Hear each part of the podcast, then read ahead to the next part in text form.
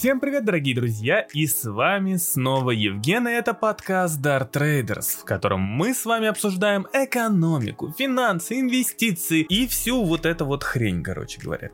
А, да, я давно не выходил в эфир, я давно не радовал вас какими-то а, мега-подкастами, более того, в пятницу я обещал вам, что запишу подкаст о том, что там наговорила Эльвира Сахибзадовна в интервью РБК, но на самом деле, когда я начал подробнее, более разбирать то, что наговорила Эльвира Набиулина, я просто понял, что я очень люблю Эльвиру Сахибзадовну, потому что это гениальная женщина, так как она сумела изменить денежно-кредитную политику. Да, да, именно вот как бы это громко не звучало, но она изменила денежно-кредитную политику тем, что создала новый канал денежно-кредитной политики. То есть Эльвира Сахибзадовна своей брошкой вот этой а, начала общаться с макроэкономическими агентами, и когда она вешает вот эту вот брошку, все такие пытаются разгадать, а что же дальше будет делать Центробанк. Посмотрел на это интервью, я почитал это интервью и понял, что там ни хрена нового нету. Эльвира Набиулина в некоторые моменты видно, как на кураже произносит какие-то фразы, какие-то предложения, я не знаю, как это правильно сказать. Кто-то такое говорит, что не должен говорить глава Центрального банка Российской Федерации или в целом глава Центрального банка, только по одной простой причине, потому что Эльвира Сахибзадовна все же глава Центрального банка,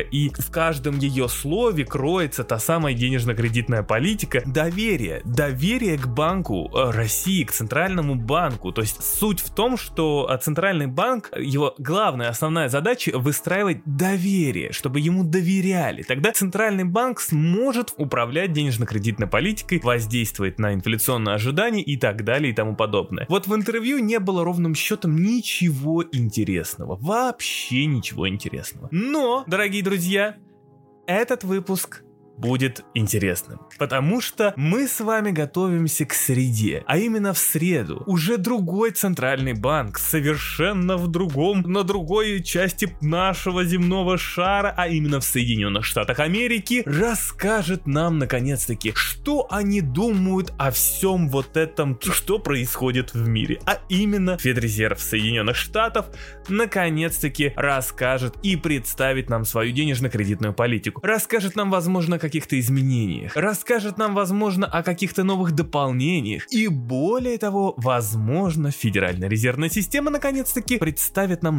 новый прогноз. В связи с тем, что неделька будет непростая, я прогнозирую следующее. С учетом того, что мы еще сейчас быстренько поговорим о Федрезерве, ну, с учетом того, что нас ждет главное событие на этой неделе, а именно это, конечно же, денежно-кредитная политика Соединенных Штатов, которая, можно так сказать, возможно, где-то будет изменена, а может быть останется прежней, скорее всего, неделя будет очень тяжелая. И, скорее всего, неделя будет, э, ну, как минимум до среды в негативном ключе. А возможно, возможно, и после среды, потому что все же у нас есть э, с вами замедление в Китае, у нас есть с вами новости о том, что Эв Эв Эвергрант, или как там его, господи, называют, может дефолтнуться, естественно, это все нагнетает, а естественно, у нас есть распространение варианта дельта вируса, естественно, у нас есть огромные цены на нефть и на газ, все это вот такой огромный-огромный снежный ком, который вот, так сказать, начинает слепливаться. Еще на этой неделе FedEx или FedEx, как его правильно опять же называют, в общем, расскажет нам о том, как идут дела в его бизнесе. Почему важно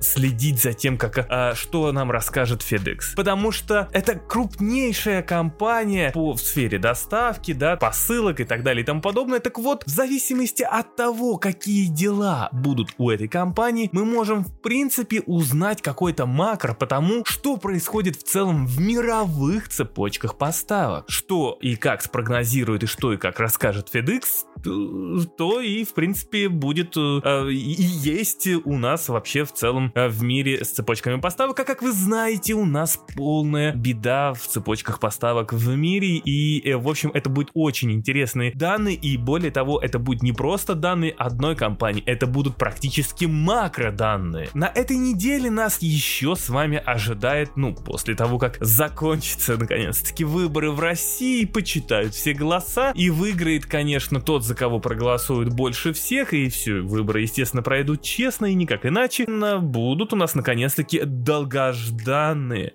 выборы в Германии. Да, да, да, да. И эти выборы пройдут без Ангела Меркель. И это будет что-то новое, и это будет что-то интересное. Особенно интересно, все происходит на фоне событий, которые сейчас происходят между США, Австралией, Францией ну и в принципе все. А дело в том, что для тех, кто не знает, произошло... Я подробнее расскажу об этом, как-нибудь напишу, потому что это важная хрень. Но смысл в том, что а, был, была договоренность по а, подводным лодкам, атомным, а может быть и ядерным каким-то там, или мегаядерным. В общем, не. Между Францией и Австралией. Все было бы вроде бы хорошо до тех пор, пока как бы в этот контракт не вмешались Соединенные Штаты и Великобритания. И получается, Австралия отвернулась от Франции в пользу как раз-таки Соединенных Штатов и Великобритании, на что Франция просто обиделась до безумия. Там есть множество нюансов, о которых я обязательно вам расскажу. Это не просто какая-то политота или какая-нибудь еще такая хрень, которая неинтересна, а это то, что будет влиять на мировые рынки. И об этом я вам обязательно расскажу. Так к чему же я все это вам рассказываю? Дело в том, что все это как раз-таки происходит на фоне того, что в Германии идут выборы, и а, в целом какая-то вот, знаете, политическое настроение, какой-то трансатлантический мир, он как-то начинает меняться. Как мне кажется, э, ну, с приходом Байдена Трамп далеко от власти не ушел, или политика Трампа, и в общем, ну, в общем, это все очень-очень интересно, и все очень сильно влияет как раз-таки также на мировые рынки и на нас с вами. Ну, в общем, я об этом обязательно вам расскажу, если, конечно же, будет время, но если не будет, э, или я буду забывать, не забывайте-ка меня пинать в телеграм-канале Dart Traders, обязательно подписывайтесь и пинайте меня на интересные темы, чтобы я рас осветил это, рассказал. Ну, все же, давайте быстренько с вами перейдем к заседанию Федрезерва, потому что вы прекрасно прекрасно знаете, то, что будет э, там, естественно, будет напрямую влиять на наши с вами активы, потому что рынок акций замер, ждет, что же случится, крипта замерла, тоже ждет, что же случится. Все мы прекрасно с вами знаем, что в Соединенных Штатах есть, ну, какое-то подобие замедления инфляции, но инфляция все еще на охрененно высоком уровне. Более того, рынок труда в Соединенных Штатах как бы восстанавливается, и даже несмотря на то, что в четверг мы с вами увидели рост количества пособий э, или количество заявок на пособие по безработице, все равно данные были хорошие. Почему? Опять же, я уже писал в одном из своих постов, что смысл здесь в том, что количество пособий выросло в тех местах, где было м, самое, э, как, как так сказать, большое количество безработицы. То есть в тех штатах, где было самое большое количество а, безработ... В общем, безработица там снижалась, и снижалась она как раз-таки тот момент, когда количество участия рабочей силы в тех штатах наоборот очень сильно падала. То есть получается так, что просто, да, там рабочая сила уходила, и получается так, что за счет этого падала безработица. Тут мы увидели резкий рост количества пособий, количества заявок, что, возможно, может быть следствием того, что тот уровень участия, который снизился в тех штатах, он мог возрасти, и поэтому безработица как бы вырастет, но вырастет и уровень участия, на что Федрезерв будет, конечно же, тоже заострять свое внимание, потому что Федрезерв неоднократно заявлял, что в первую очередь в данный момент их беспокоит именно уровень участия рабочей силы, и они обращают на уровень участия рабочей силы, то есть количество людей, готовых заниматься трудом. Здесь все эти данные очень интересны, особенно на фоне предстоящего решения. С учетом того, что мы уже видим, что в Европейском Центральном Банке уже начали все-таки как-то там более-менее ужесточать денежно-кредитную политику за счет сокращения скупки активов, точнее скорости скупки покупки активов даже со словами, что они, возможно, используют не всю программу PEP, именно вот пандемическую скупку активов, очень жестко уже, я бы так сказал. Так вот, Федрезерв на этом фоне может объявить о том, что они готовы приступить, именно в среду могут объявить, что они готовы приступить к снижению скупки активов. И это, естественно, вызовет панику на рынке, к чему нужно обязательно приготовиться. И это очень интересно. Почему Федрезерв может это сделать? То есть он может объявить, вид, что они готовы уже объявить. Первое, да, как бы это не, не, не, звучало смешно, эта формулировка, просто Федрезерв в момент, когда они как раз-таки объявляли о том, что вот скупка активов, КУЕ, работаем на полную, печатный станок, педаль газа и так далее и тому подобное, они заявили тогда, чтобы, э, ну, как бы никто ни в коем случае не, не боялся в том плане, что Федрезерв начнет как-то резко сокращать скупку активов, и рынки повалятся вниз. Они заявили, что когда наступит момент, они заранее, заблаговременно объявят о том, что они готовы приступить к сокращению скупки активов. Поэтому не может случиться такого, что вот в среду они объявят о том, что мы приступаем к сокращению. Нет, они могут объявить только о том, что они готовы приступить. А значит, уже к следующему заседанию они объявят именно о сокращении скупки активов, где мы с вами увидим, насколько сократилось как раз таки или сократят эту скупку активов. Это заседание будет безумно интересно и, и еще за счет того, что Федеральная резервная система наконец-таки пок... да точнее не наконец-таки, а покажет нам новые прогнозы, где мы с вами увидим то, что думает Федеральная резервная система по экономике, что она думает по поводу каких-то прогнозов сокращения скупки активов, ужесточения монетарной политики и так далее и тому подобное. И, в общем, это все будет толкать рынки, ну, в зависимости от настроения Федеральной резервной системы. И понятно, что эти настроения не будут наполнены тем, чтобы объявить инвесторам, что мы готовы и дальше вваливать бабло, с учетом того, что все-таки инфляция находится на высоком уровне. Но, дорогие друзья, нужно понимать, что не надо паниковать по поводу инфляции, потому что здесь все слишком неоднозначно, так как здесь нужно обращать на множество факторов, на эффект базы, на нарушение в цепочках поставок и на огромные цены на энергоресурсы. Все это как раз таки является той самой львиной долей и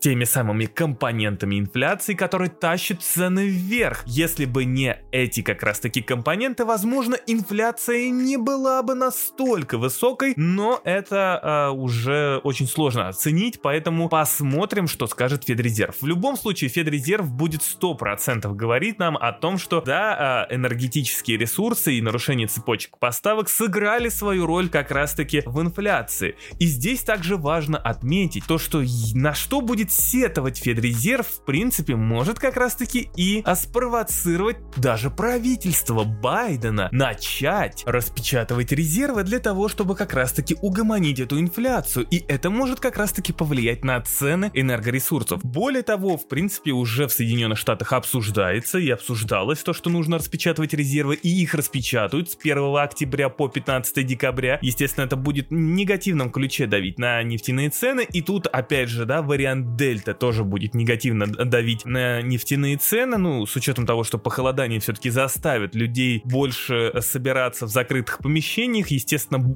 100% будет рост по моим оценкам, по моим, по моим, по моим, товарищ майор, вот, а по моим оценкам 100% будет рост во всем мире как раз-таки распространения случаев коронавируса только за счет именно холодов и сезонности. Вот и все. Но это по моим оценкам. Может так не случиться, а лучше бы так не случилось. Поэтому тех данных, которых нам предоставит Федрезерв, будет очень многое заложено. Но сразу скажу так, что по моим же опять оценкам, все, что происходить на следующей неделе, в принципе, как мне кажется, будет происходить в неком негативном ключе, после чего мы будем а, уже, возможно, через неделю более-менее как-то отходить. Жером Паул в пятницу будет выступать на конференции, где опять же будет рассказывать о денежно-кредитной политике. И смотрите, как интересно получается. В среду, в принципе, можно понегативить, э, рассказать о том, что мы готовы приступить к сокращению скупки активов, а в пятницу, возможно, можно уже как-то посмотреть, то есть что будет со среды по пятницу с рынками и в целом с экономикой, с макроэкономическими агентами, с инфляционными ожиданиями, хотя это невозможно за такое короткое время, но все же посмотреть на какое-то движение и уже в пятницу скорректировать своими словами как-то вот, э, вот это вот движение рынка. Если будет слишком много негатива, можно в пятницу у Паула уже выступить и где-то вот так, так сказать поддавить для того, чтобы защитить какие-то уровни. Поэтому как бы я считаю, что все-таки нас ждет кровавая неделя с точки зрения финансовых рынков. И я всем желаю, дорогие друзья, удачи, сил, терпения.